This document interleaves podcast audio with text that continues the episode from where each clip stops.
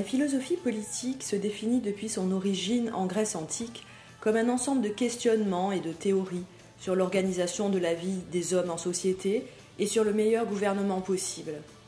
La question de l'organisation de la vie collective est une préoccupation hautement philosophique.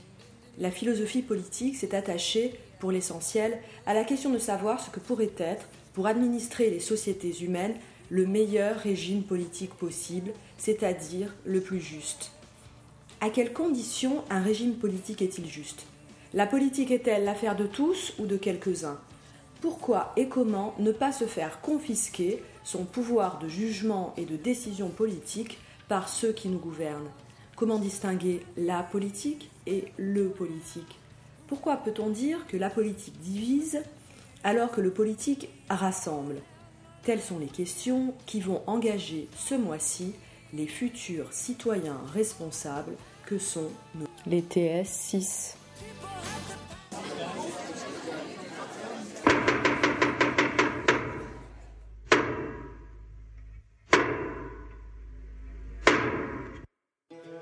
Antigone, pourquoi as-tu tenté d'enterrer ton frère? Je le devais, Créon. En tant que roi de Thèbes, j'avais interdit à quiconque d'ensevelir Polynice, ce traître. Peu m'importe les lois que tu proclames, c'était mon frère. Je ne pouvais pas laisser son corps à la merci des bêtes sauvages. Oh Je suis le boss de la cité. Tu dois obéir aux règles du jeu que j'impose, qu'elles soient justes ou non.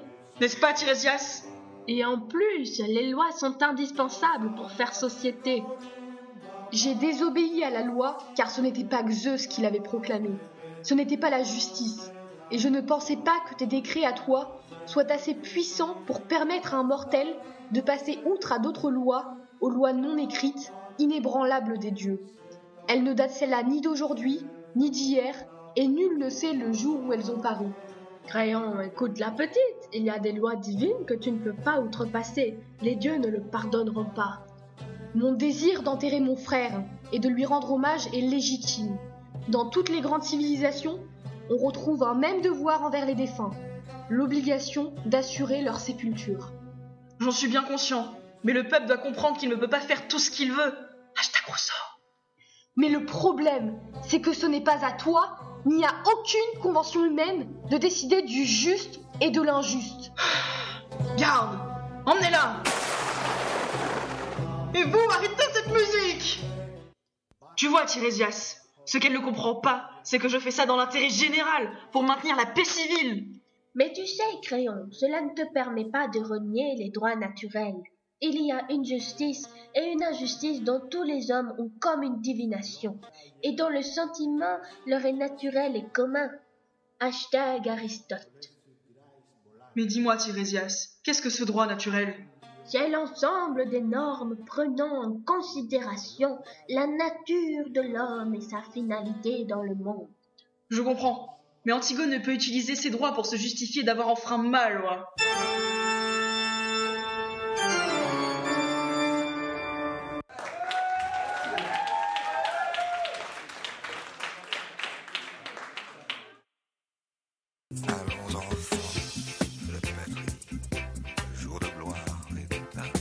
Bonsoir et bienvenue pour notre débat sur la démocratie participative en présence de mademoiselle Lorraine Casal et de monsieur Rémi Barès. Bonsoir. Bonsoir. En effet, nous savons que la démocratie participative est une forme de partage et d'exercice du pouvoir fondée sur la participation des citoyens à la prise de décision po- politique. Madame Casal, pouvez-vous nous en parler un peu plus, s'il vous plaît? Oui, en effet. Le premier domaine d'application de la démocratie participative est une meilleure gestion à l'échelle locale. Il est évidemment plus facile de gérer les tâches administratives lorsqu'on connaît les réels besoins des citoyens. Si vous me permettez de rebondir sur ce que vous venez de dire, les votes locaux engendreraient selon moi des disparités entre les lieux concernés, ce qui accentuerait les inégalités entre régions. Ce n'est pas ce que j'appelle la démocratie, dans le sens du peuple dans son intégralité, un tout, un peuple uni. Vous parlez donc ici de démocratie représentative. C'est un système politique dans lequel on reconnaît une assemblée restreinte le droit de représenter un peuple, une nation ou bien même une communauté. C'est la volonté des citoyens qui s'exprime à travers des représentants qui incarnent la volonté générale et votent des lois. Oui, tout à fait. Excusez-moi. La démocratie représentative est issue d'une volonté commune, celle du peuple et du peuple seul. Néanmoins, elle résulte d'un lien social significatif en fonction des régions et cultures concernées. En somme, la démocratie participative serait tout bonnement un renouvellement de la démocratie représentative. Mais qu'en pensez-vous, monsieur Barès? Le fait que le pouvoir appartienne à tous est en opposition avec la démocratie même, pensée après la Révolution française, qui voulait instaurer une aristocratie élective, élective et élitiste en un sens. Cependant, les qualités mises en relief par Platon dans la République montrent que le peuple en entier ne peut pas gouverner. Oui, je comprends. Mais vous me parlez d'un temps plus ou moins révolu, là, et sans rapport avec le concept actuel que je vous propose. On parle de modernité. Ainsi, elle permet la réimplication des citoyens dans la politique qu'ils délaissent de plus en plus. Je vous signale qu'on constate plus de 40% d'abstention au premier tour des élections présidentielles de 2007. Dans l'éventualité que vous proposez, la population serait alors influencée par les médias. Donc, le contrôle établi selon la prise de parti des studios ou des journaux, ce qui serait problématique dans l'opinion du peuple. J'aimerais orienter le débat à présent sur la démocratie participative uniquement, s'il vous plaît. Pensez-vous que la connaissance de chaque citoyen permet une application pertinente dans la vie politique? Vous soulevez un problème important, la population n'est en effet pas toujours apte pour décider sur certains sujets. Oui, je suis bien d'accord, monsieur, mais comme on dit, quelque expert que soit le cordonnier, seul le client peut dire où ça fait mal. Pour reprendre votre métaphore, s'il n'y a pas de cordonnier, comment résoudre de tels problèmes? Mais quelles seraient les conséquences dans un futur de ce changement vers une démocratie participative? Bah, tout d'abord, cela changerait pas mal de choses. Par exemple, un renouvellement des candidats, on retrouve toujours un même cycle de personnes, ce qui pourrait peut-être expliquer le délaissement croissant des citoyens à la politique. C'est un argument qui nous concerne tous et remet en cause le système actuel.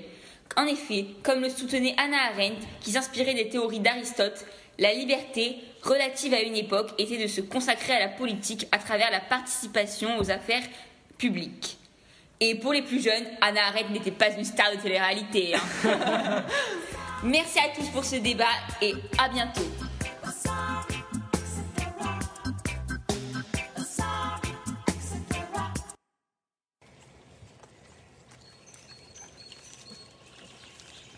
Viens Aristote, marchons un peu. Nous penserions mieux ainsi. Certainement, Platon. Qu'est-ce qui occupe votre esprit? J'aimerais que tu m'exposes encore ton avis sur le système politique idéal. Ah, la démocratie. En effet, précepteur, je pense que ce système politique respecte le plus grand des principes humains, l'égalité. De mon point de vue, tous les hommes sont nés avec la même capacité à raisonner, par conséquent, tout citoyen peut faire entendre sa voix. Démocratie, littéralement le pouvoir du peuple. Il ne peut y avoir plus légitime et plus juste que la majorité dictant ses lois pour elle-même. Aristote, j'entends bien ta quête de légitimité dans le pouvoir, et j'en plus être plus fier.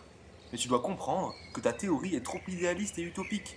En réalité, ce système ouvre la porte à toutes les dérives, car quoi que tu puisses en penser, ce que tu appelles la majorité n'est en réalité qu'une masse régie par les opinions, la doxa et les préjugés.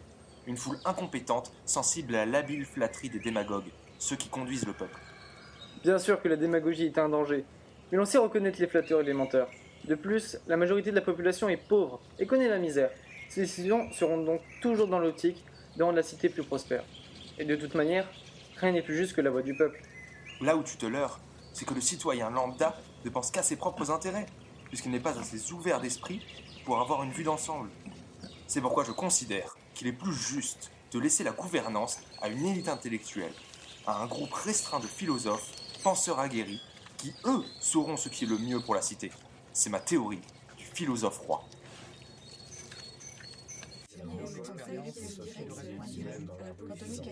Merci Kevin et Jonathan pour cette lecture expressive d'un extrait des dialogues d'Aristote, des discussions que l'auteur a pu avoir avec son précepteur Platon, grand philosophe de la Grèce antique. Qu'est-ce que vous en avez compris? Aristote prend très à cœur le principe d'égalité des citoyens et défend donc la démocratie. Platon, cependant, considère que seule une élite intellectuelle est à même de diriger la cité, une aristocratie donc. Monsieur Rhin, j'ai pas compris. Si ce n'est pas par la naissance ou la richesse, comment définit-il cette notion d'élite? Aristocratie signifie le pouvoir des meilleurs, caractérisé par le savoir et la vertu. Ces deux qualités constituent un réel mode de vie que seuls les savants et les philosophes respectent selon Platon. Ils sont donc les seuls à pouvoir apporter bonheur et prospérité à la cité. C'est le sujet de son œuvre, La République. Oui, Jean-Louis. Mais donc Platon pense que seuls les philosophes sont utiles à la société? Loin de là. En réalité, Platon est un pragmatique plus qu'un idéaliste. Il divise la société en différentes catégories et attribue un rôle à chaque citoyen, celui des savants étant de gouverner. Tout le monde ne peut donc accéder au pouvoir comme dans la démocratie. Notre professeur, Monsieur Alaska, qui ne parle jamais de politique, nous parlait des élections américaines récentes comme exemple de défaillance du système démocratique. Et la montée du nazisme dans les années 30 aussi Oui, l'histoire a plusieurs fois montré que cette critique de la démocratie par Platon mérite d'exister. On voit avec du recul que des populations entières peuvent être séduites par de belles paroles. C'est pour ça qu'il faut toujours garder un esprit critique en ce qui concerne la politique, car notre système est loin d'être infaillible.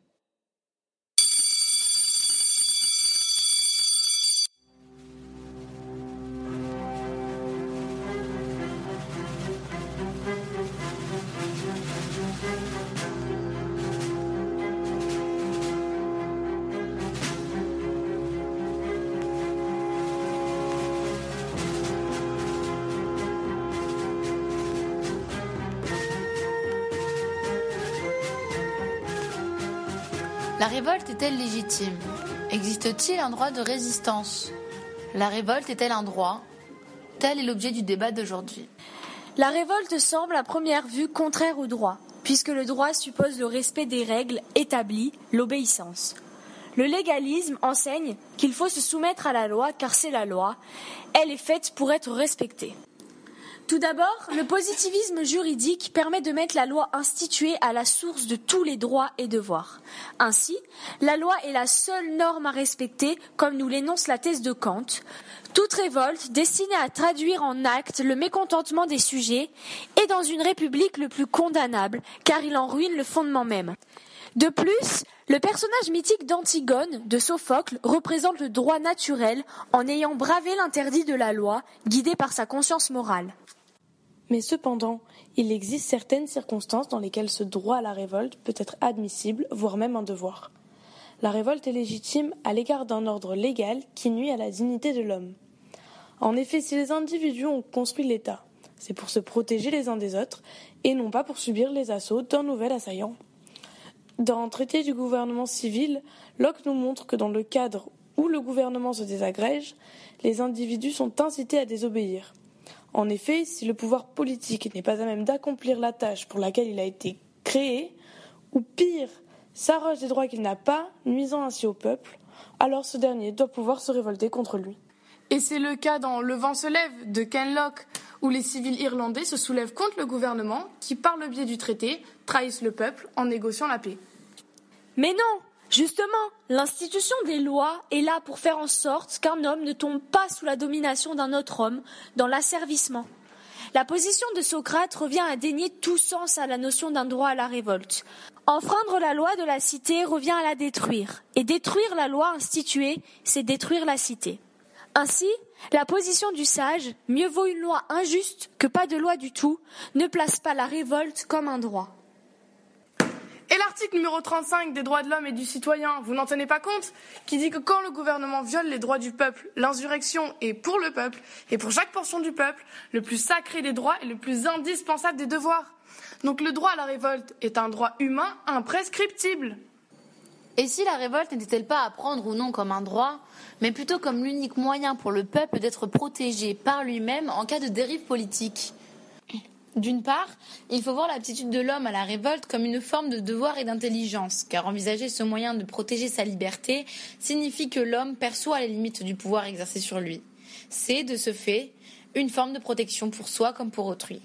D'autre part, Camus énonce dans L'homme révolté, je cite, La vraie générosité de l'homme envers l'avenir consiste à tout donner au présent c'est-à-dire à se servir de son vivant pour, par la révolte, donner la possibilité d'un système repensé, meilleur et en phase avec les mœurs de l'époque dans laquelle le système évolue. Enfin, d'un point de vue plus naturel, la recherche du progrès étant dans l'essence même de l'homme, la révolte est pour lui le mouvement même de la vie. Nous pouvons donc dire qu'il est légitime de désobéir aux lois si celles-ci sont injustes. Ça en est même un devoir moral. La révolte ne serait donc pas un refus de la loi, mais l'invocation d'une loi supérieure, éternellement conforme aux principes de liberté indissociables de l'homme.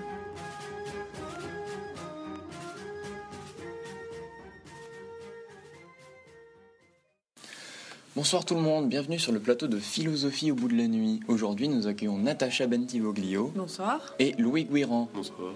Pour discuter ensemble du sujet du jour. Proudhon et sa fameuse phrase La propriété, c'est le vol. Dans son œuvre Qu'est-ce que la propriété? écrite en 1840. Nous nous interrogerons sur le sens de cette phrase pour ensuite mettre en évidence les apports conceptuels philosophiques de Proudhon. Tout d'abord, Louis, pouvez-vous nous présenter le personnage? Avec joie. Pierre-Joseph Proudhon était un philosophe français du XIXe siècle. D'autre part, il a étudié les domaines de la sociologie, de l'économie et fut un temps journaliste. Dans son œuvre principale, il questionne la légitimité de la propriété et la qualifie même de vol. Comment peut-on interpréter cette question? Il nous faut d'abord pour cela définir ce qu'est la propriété et la possession. De son point de vue, la propriété exercée sur quelque chose fait appel au pouvoir que le propriétaire est en mesure d'appliquer sur cette chose. En effet, un propriétaire est en droit d'user d'une chose, de l'aliéner. Par exemple, il peut récolter les citrons d'un citronnier qui, qui lui appartient. Tandis que posséder prend un tout autre sens. Il parle de possession au sens propre du terme, grâce au pronom comme mon pays. Que pensez-vous de la phrase euh, La propriété, euh, c'est le vol, euh, Natacha?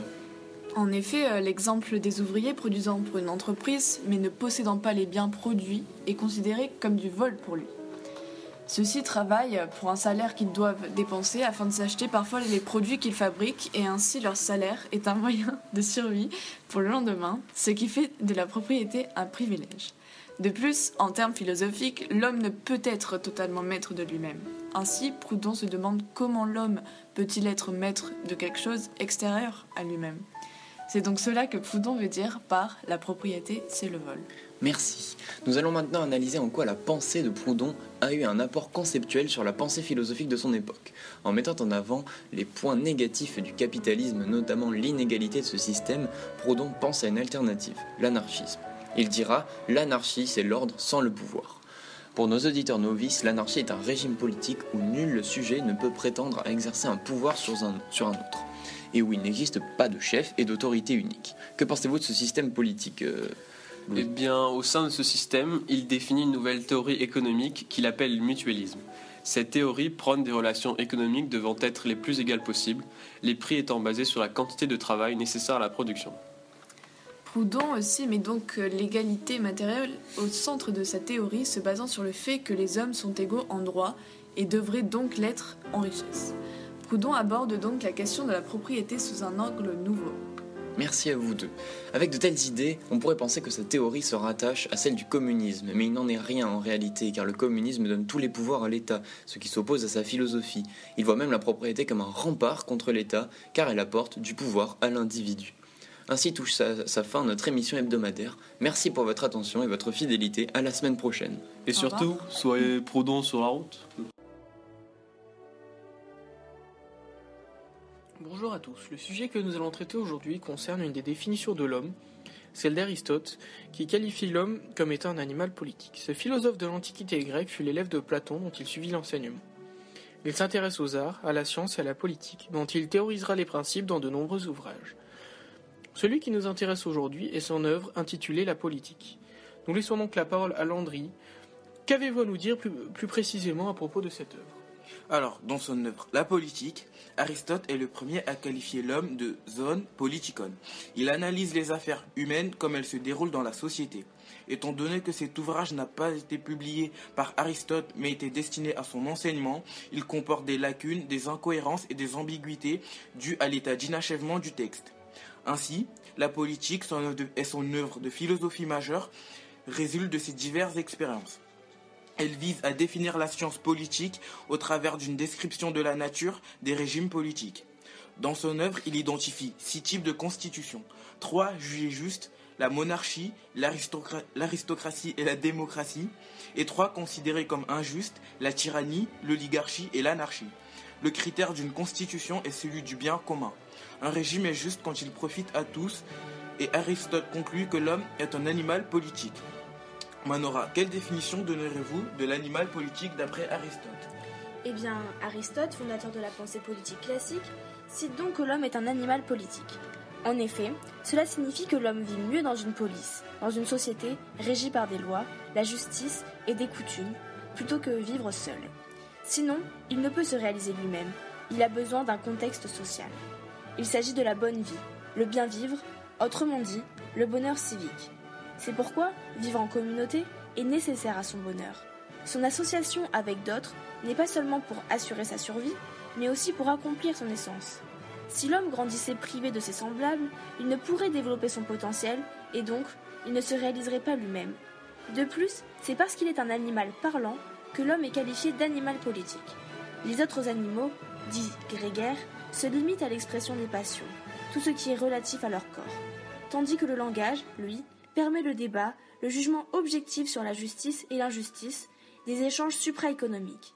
Le bonheur, rendu possible par cet échange, va permettre une amélioration des problèmes du vivre ensemble, ce qui fait donc une communauté, une société régie par la communication, des valeurs communes qui permettent à l'homme de se réaliser lui-même.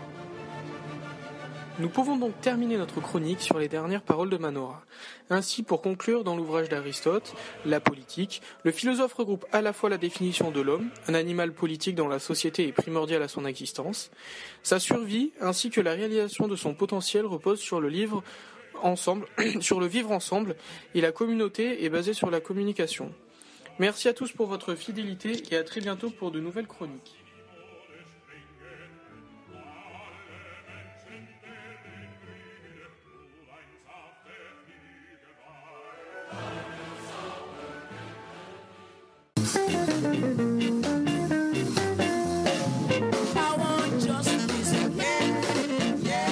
Bonjour à tous et bienvenue dans notre capsule philosophique du jeudi avec Chiara et Mélanie. John Rawls est un philosophe américain de la seconde moitié du XXe siècle. Il révolutionne la philosophie avec son œuvre La théorie de la justice, dans laquelle il développe la thèse suivante. Une société doit être juste avant d'être égalitaire. Le but de l'ouvrage est de repenser les principes qui font d'une société une société juste. Alors comment Rawls réconcilie justice, liberté et intérêt collectif? Rawls base sa théorie sur deux principes, le principe de liberté et d'égalité et le principe de différence. Le principe de liberté et d'égalité consiste au fait que chaque citoyen doit avoir accès aux mêmes libertés et la liberté de chacun doit être compatible avec la liberté des autres membres de la société. Et puis, il y a le principe de différence. Certaines différences peuvent être tolérées dans une société juste, mais à une double condition. Premièrement, les fonctions qui procurent des avantages doivent être accessibles à tous les membres de la société. On appelle cela l'égalité des chances. Deuxièmement, Rawls énonce que les inégalités économiques et sociales ne sont justifiées que si elles sont pour le plus grand profit des plus désavantagés, car la société doit être une entreprise de coopération et non de compétition. Ainsi, le principe de différence assume l'idée que la société ne peut être égalitariste, mais qu'elle doit être ouverte et faire place à la mobilité sociale. Ces principes sont hiérarchisés. Le principe d'égale liberté est prioritaire sur les deux autres, et le principe d'égalité des chances est prioritaire sur le principe de différence. Pour fonder ces deux principes, Rawls fait appel à une expérience de pensée, qui est la situation théorique du voile d'ignorance. Dans cette situation théorique, des sujets vivent à l'écart de la communauté et décident de former une société. Mais comment établiront-ils les principes qui encadreront cette société?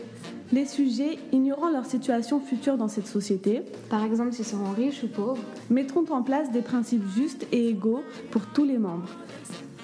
Sachant qu'ils pourraient faire partie des plus démunis, ils feront en sorte que ceux-ci soient dans la meilleure situation possible. Le voile d'ignorance est donc cette expérience philosophique qui permet de fonder une société juste. Une société juste n'est donc pas égalitaire, mais c'est une société équitable, où les positions donnant le plus d'avantages sont accessibles à tous et où les avantages obtenus par certains profitent aussi aux autres. Par exemple, si certains sont assez riches pour acquérir des œuvres d'art, ils les placeront néanmoins dans des musées où les plus pauvres pourront les admirer. Les inégalités ne profitant pas à tous sont injustes. L'idéal rawlsien est un idéal démocratique. Les régimes dictatoriaux ne peuvent donc être acceptés comme membres de droit dans une société raisonnable des peuples. En résumé, à la lumière des principes de justice de Rawls, la progression d'une société dépend non pas de la progression de l'ensemble de la population, ni à celle de la moyenne, mais de la situation faite aux plus défavorisés de ses membres. Henri David Thoreau a, au cours de sa vie, réalisé plusieurs actions qui ont marqué sa vie. En effet, pendant une courte période, il décida de ne plus payer ses impôts, non pas parce qu'il ne souhaitait pas le faire, mais plutôt en forme de soulèvement contre certaines lois de l'époque, notamment celles qui visaient l'esclavage, ou encore l'argent qui était destiné à financer la, la guerre contre le Mexique. Pour ainsi faire bouger les choses, et pour protester contre ces lois, Thoreau décida d'agir de la sorte, ce qui le conduisit en prison, où il séjournera pendant un jour, après que ses amis eurent payé la caution demandée pour sa libération, et cela contre sa volonté. Outre ce coup d'éclat, qui représente assez bien le personnage et ses convictions, ce dernier a aussi écrit un essai philosophique intitulé La désobéissance civile en 1849. Mais qu'est-ce que la désobéissance civile? Que prône-t-elle? Pour Taureau, la désobéissance civile est le fait de s'élever contre certaines lois, du moment que celles-ci sont considérées comme injustes, indignes et contraires à la morale. De plus, la désobéissance civile prône la non-violence. Les personnes qui souhaitent exprimer leur désaccord et leur mécontentement à l'égard de certaines lois, en faisant usage de la désobéissance civile, ne doivent pas avoir recours à la violence. Toute forme de contestation doit être réalisée de manière pacifiste, quelles que soient les conditions dans lesquelles les personnes se trouvent. Ainsi, à travers son combat contre l'esclavage et sa méthode de protestation, nous pouvons remarquer que Henri David Thoreau ressemble en premier lieu à Rousseau qui lui aussi lutte contre les formes d'inégalité, notamment contre l'esclavage, et qui veut, à travers ses différents combats, mettre les droits de l'homme au centre de toutes les attentions, afin qu'il n'y ait plus de loi qui aille à l'encontre de la dignité et de la morale. Thoreau, par sa prise de position, ne demande pas la suppression d'un gouvernement, ce qui conduirait au retour à l'état de nature où règne la loi du plus fort, mais son maintien, acceptant ainsi de céder une partie de ses libertés contre la paix civile et la sécurité. Nous pouvons donc faire le lien avec Hobbes, qui décrit un contrat d'autorisation dans ses œuvres et plus, particulièrement le Léviathan. Son combat, réalisé dans des atmosphères où la non-violence régnait, quel que soit le contexte, a inspiré plusieurs personnes, personnes mondialement reconnues dans notre monde aujourd'hui. Parmi elles, un certain Gandhi, qui, lors de ses combats pour l'égalité des droits entre les classes sociales, entre les religions, a parfois été malmené par ses détracteurs, ce qui ne l'empêcha pas de suivre son mode de fonctionnement. Nous pouvons également citer Martin Luther King qui a suivi le même mode de protestation que les deux, autres précédemment cités.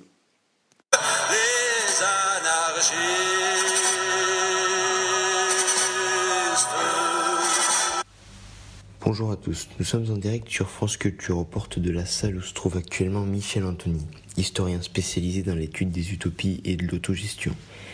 Il y produit actuellement un discours sur l'anarchie et nous allons tenter d'y entrer afin de l'écouter et peut-être de lui poser une question. L'anarchisme, qui vient du mot grec anarchia, qui signifie l'absence de chef, est un mouvement philosophique et politique qui se développe depuis plusieurs siècles.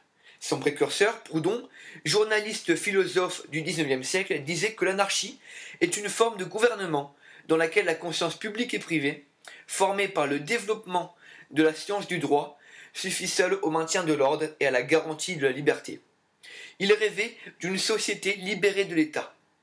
Mais nous pouvons remonter encore plus loin avec Diderot qui, à travers deux vers, disait La nature n'a fait ni serviteur ni maître, je ne veux ni donner ni recevoir de loi.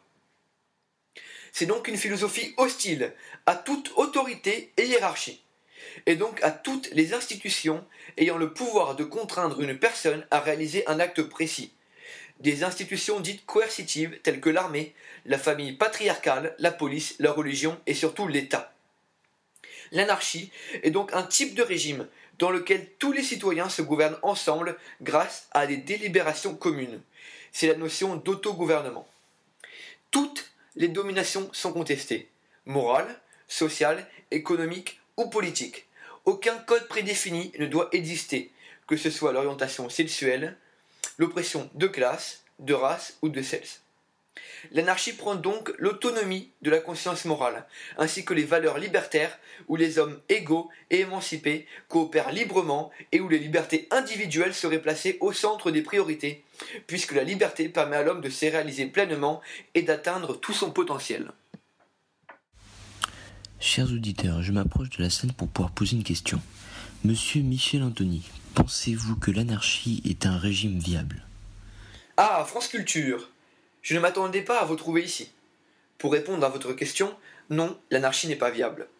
Je voudrais citer le journal anglais Justice, qui, dans un très intéressant article du 15 novembre 1884, a dit, non sans raison, que les théories de l'anarchie entraînent certaines hypothèses. Premièrement, que l'individu est le meilleur juge de sa propre capacité.